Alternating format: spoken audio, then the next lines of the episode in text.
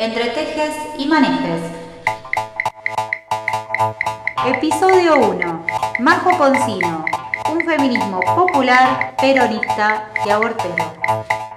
Majo es de Buenos Aires, de un pueblo muy chiquito de la provincia de Buenos Aires, El Triunfo. Al terminar la secundaria, a los 18 años, se vino a estudiar a la ruidosa, avasallante, fogosa y militante gran ciudad, Rosario. En los pasillos de la facultad nos vimos por primera vez. Cursábamos nuestras primeras materias de ciencia política. No sabíamos bien qué era ser politólogas, tampoco sé si lo sabemos ahora. Pienso y siento, a modo de respuesta, que lo que importan son los recorridos, las trayectorias, lo que una hace con los saberes, los aprendizajes y las experiencias. Voy caminando y abriendo Estábamos en la ciudad universitaria de la Universidad Nacional de Rosario, una ciudad en el medio de un barrio popular, La Sexta, una ciudad alejada del centro que nos gusta llamar la Siberia.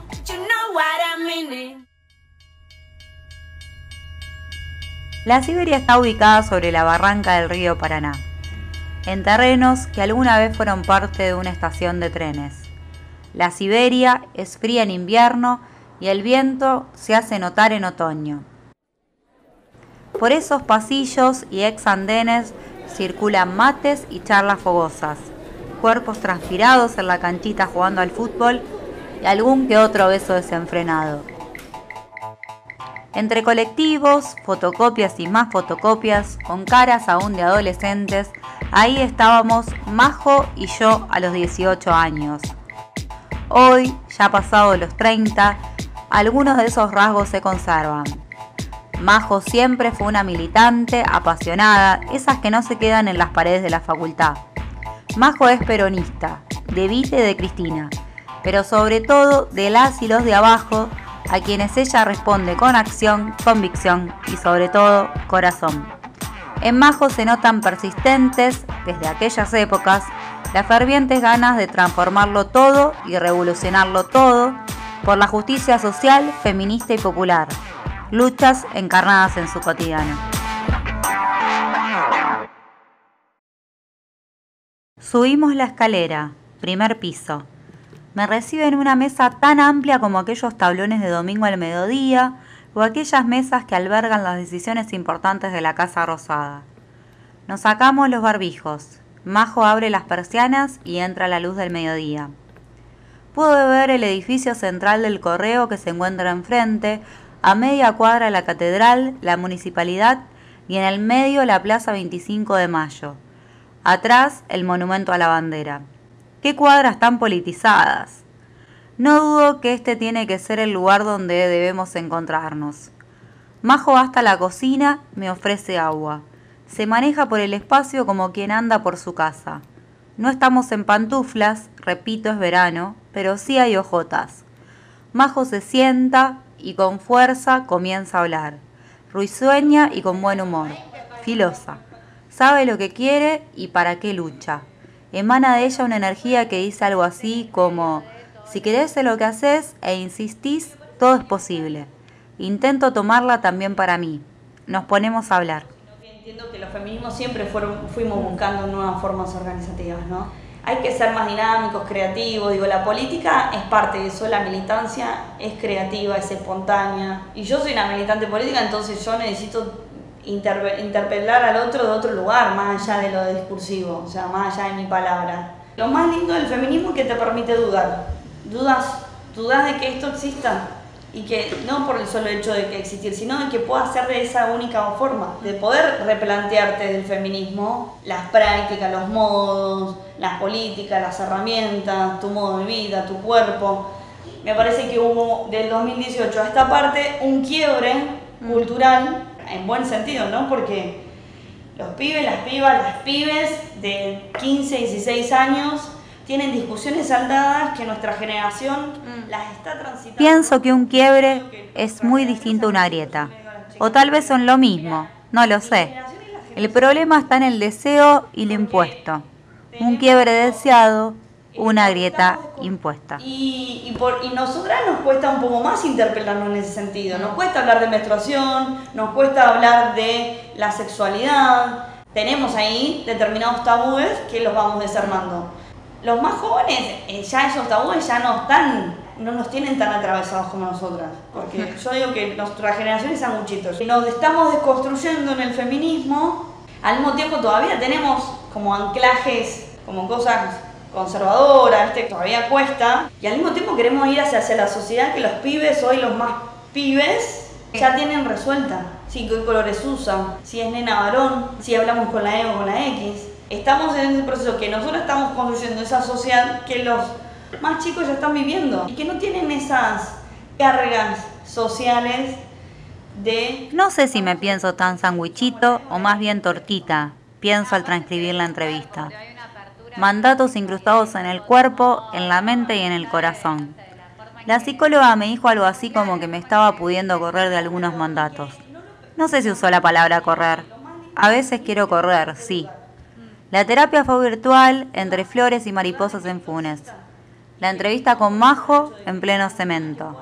Pero las mariposas estaban ahí entre todo lo que ella contaba la revolución de las viejas, las que se encauzaron en el feminismo, descubrieron el feminismo y que las hizo replantear. Por eso digo que una de las pioneras, Viviana, Susana Charotti, Mabel Gavarra, para mí son mis pioneras, o sea, no, no dejan de ser para mí referencias políticas en donde me permitieron cuestionarme.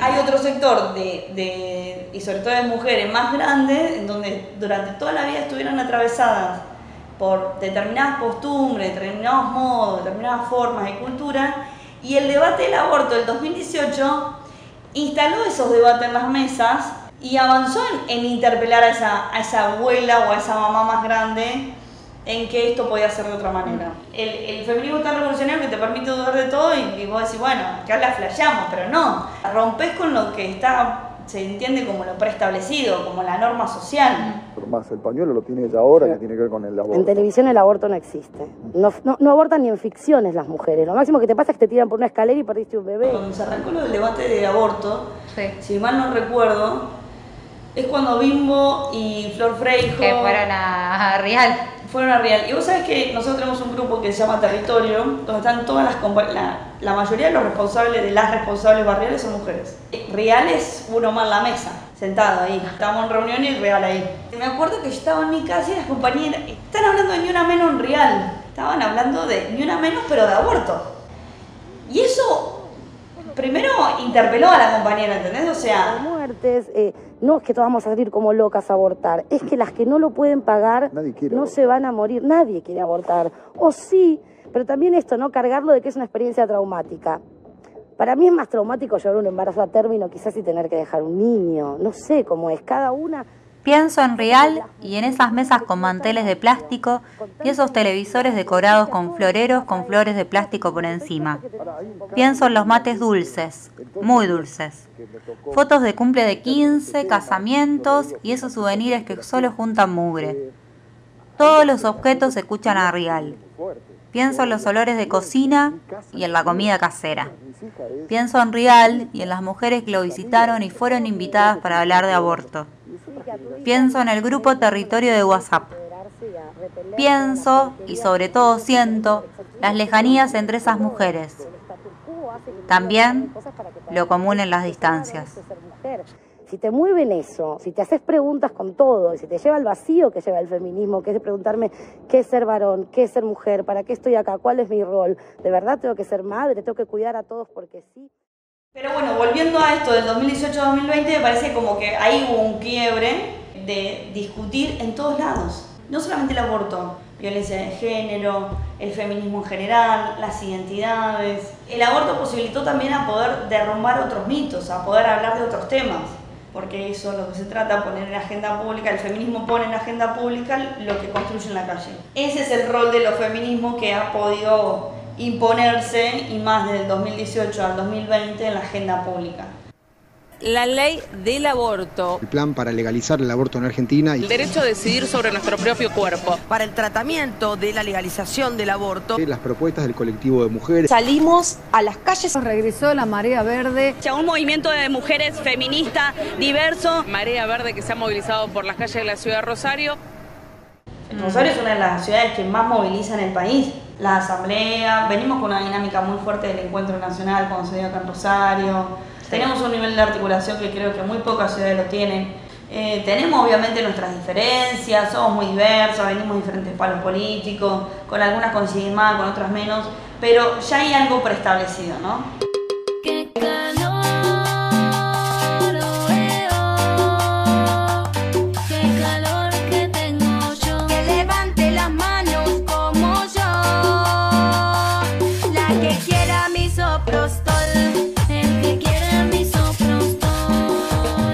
Rosario es amable y es hostil.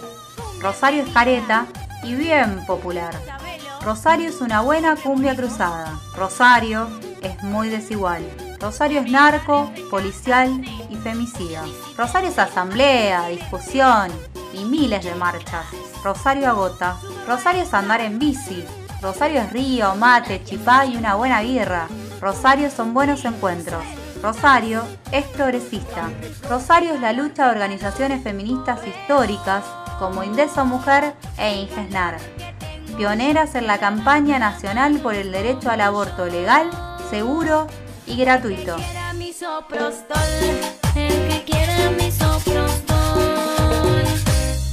ciudad de Rosario logró reducir al mínimo el aborto clandestino en Rosario para lograr mortalidad materna cero. La tarea de, de las mujeres, de las socorristas, del movimiento de la campaña. Mujeres que no mueren por aborto. Desde el 2007, un protocolo para interrupción del embarazo por causales. Desde el 2012, producción pública en Santa Fe de misoprostol. Rosario es tan progre que acá te podés hacer un aborto seguro en la salud pública desde hace más de una década. Rosario es feminista y abortera. Gratuito, seguro y legal para las pibitas y los pibes trans, para no binarios, mutantes y más.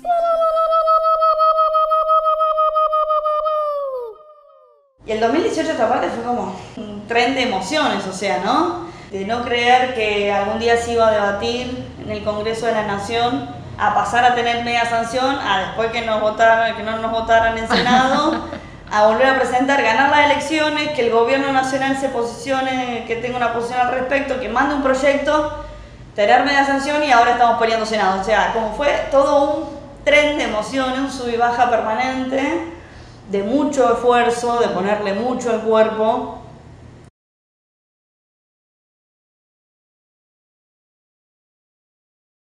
el pañuelo verde y el pañuelo celeste están en disputa, pero al mismo tiempo ambas realidades conviven en el, en el mismo territorio. Porque, porque aparte no tiene que ver con a favor o en contra, de lo binario a favor o en contra, celeste o verde, no. Sino poder convivir en la diversidad, pero al mismo tiempo ir transitando sobre un camino más diverso en donde puedan ir haciendo un autoproceso mm. individual y colectivo al mismo tiempo. Claro. Me interesa, siempre me interesó, salirnos de los binarios. Verdes versus celestes. Grietas construidas sin fin. Si sos de aquí, no sos de allá. Contra esa corriente brota la diversidad. Feminismos populares, religiosos, evangélicos, católicos, trabas, lesbianos y maricas. Una gilda con pañuelo abortero choca su copa con un gauchito gil con sus labios pintados. La religión no es obligación pero creer en algo en estos tiempos, sí. Entonces, en, los territorios conviven todas las, las, diferencias, todas las diversidades, y al mismo tiempo, las compañeras que tienen una posición de no al aborto, también se van dando cuenta, y es parte del proceso de transformación que realizamos con las compañeras, de sacar el mote de la obligación, porque se entiende que toda norma, toda ley es obligación. Hay una adhesión implícita a que lo dice la ley, se debe cumplir. Y esto mucho lo ponemos con el ejemplo de la ley de divorcio, ¿te verdad Es como todas, todos nos vamos a ir a divorciar. Y no. Mm. Digo, sino la posibilidad de elección. Entonces hay por un lado esto, sacar la obligación, sacar la penalidad. La sociedad en sí misma penaliza, y sobre todo a las mujeres en los barrios más populares. Nos cree incapaces de poder elegir si ser madres o no ser madres, si poder proyectar sobre una vida o no. Subestiman la decisión de las mujeres de los sectores más populares. La sociedad en sí misma estigmatiza y humilla a las mujeres que deciden tener 10 pibes. Pero amar o votar es lo mejor que le puede pasar en la vida. La sociedad penaliza. Yo penalizo. Tú penalizas. Ellos penalizan. Ellas y ellas penalizan. Nosotros penalizamos. Es una cuestión de conciencia social, de clase. Claro, la que elige tener 10 eh, hijas y encima vive en las flores es una negra que se embaraza por un plan.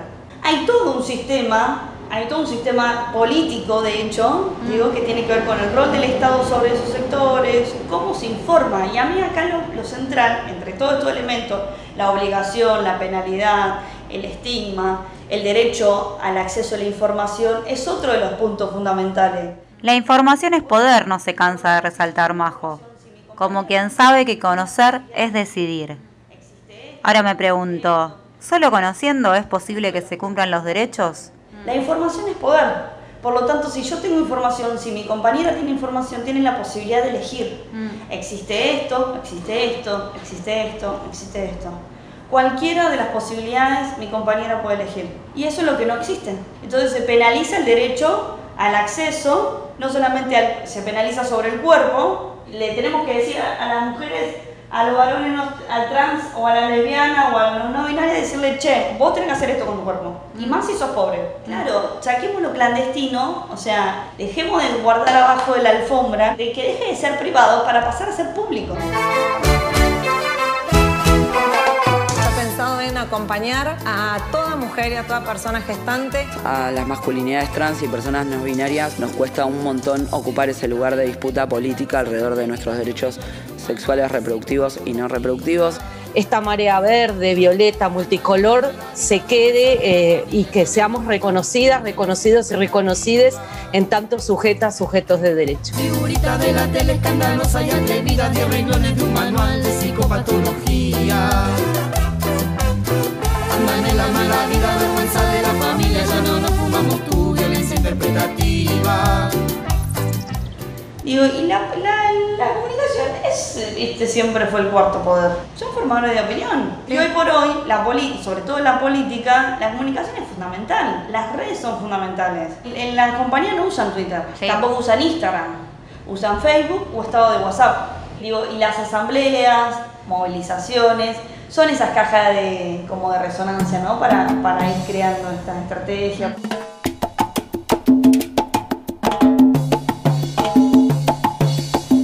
Comunicación siempre lo fue, como esa, pata tan fundamental en términos de transmitir.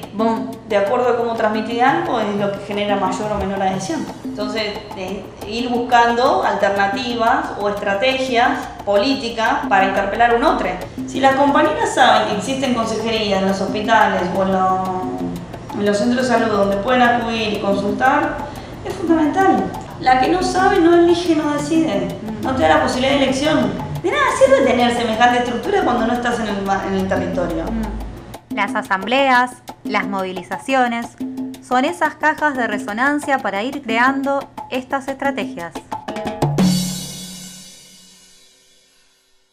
Para mí la política es una herramienta de transformación y esa herramienta de transformación tiene que estar al servicio del pueblo desde mi posición ideológica peronista, obviamente que hacia los sectores más humildes y sobre todo ante la injusticia social, que yo lo que milito es la justicia, o sea, no, y sobre todo desde este lugar no punitivista, porque también fue difícil no pararnos en ese lugar, o sea, nosotros siempre decimos, ante el dolor, más organización. Un feminismo no punitivista es clave, y tenemos el legado de los organismos de derechos humanos respecto al terrorismo de Estado durante la última dictadura cívico-militar.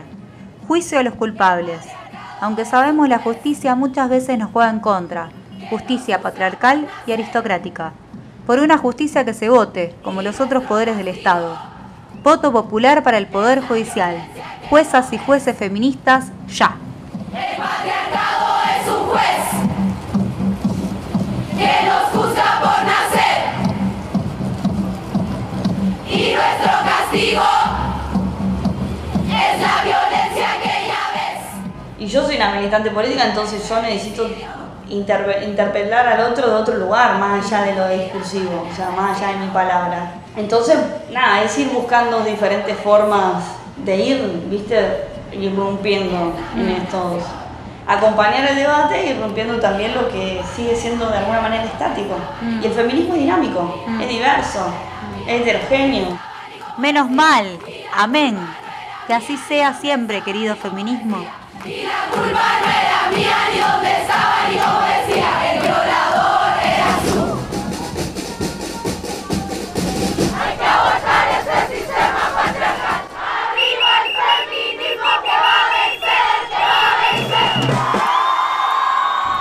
el rol que tienen los feminismos en la calle. Digo, ninguna agenda transfeminista se ha debatido en el Congreso por el solo hecho de debatirse. Digo, hubieron hechos políticos donde transformamos esa agenda de la calle en agenda pública o en agenda institucional, ¿no? Como todo proceso, los movimientos populares hacemos eso, o sea, las organizaciones sociales de cualquier tinte se genera eso, ¿cómo se transforma una política pública? Desde la calle hacia el Estado.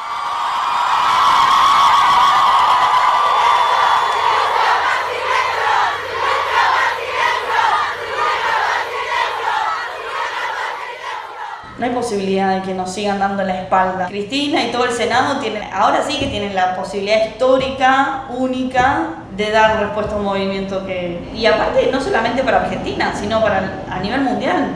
¿Y cómo somos tan importantes como actores y actrices sociales? Pues imagínate que lo que, pasa en, lo que pasó en Chile, lo que pasa en Guatemala, lo que, lo que pasó en Bolivia, las mujeres pues siendo en la primera línea de defensa y enfrentamiento ante unos procesos liberales y de derecha. En Chile pasó lo mismo. Eran las mujeres las que estaban ahí haciéndole frente a la policía, a las fuerzas federales. Digo, no hay posibilidad de negar nuestra participación en la política, en los procesos políticos. Soy más fuerte que el SIDA atravesando porcelana. La familia sea unida y al Congreso mis hermanas. Soy de... Nos sostienen las redes feministas es hacer tejes. Una gran, somos una gran telaraña en donde a uno le pasa, che, mira, pasó esto. Si hay dos emergentes tan profundos y tan tan dinámicos son los movimientos populares y los feminismos. Digo, son los dos emergentes sociales más grandes que tiene el país hoy por hoy. O ni siquiera los partidos políticos. América Latina va a ser toda feminista. me alcanza la voz de tu prejuicio machista. Uso la mierda que tirás y me enaltezco como artista. No es fácil comprender al peronismo, tampoco al feminismo. Menos aún al feminismo y transfeminismo peronista. Majo explica, clarifica, analiza de forma sencilla y sentida, anclada en su historia personal y en la historia del movimiento. La cabeza y el corazón piensan y sienten donde los pies pisan. En Majo eso se trasluce desde la primera mirada, sonrisa y palabra que esboza. Majo está observando a las pibas, a las no tan pibas, a las viejas y la revolución de todas ellas. Está pensando y sobre todo haciendo lo posible por lograr avances por una mayor justicia social para todas y todos. En cada esquina en la ciudad vas a encontrar pañuelos verdes. En cada esquina en la ciudad vas a encontrar pañuelos verdes. Majo es información y la información es poder. Majo es información feminista. Majo es poderosa.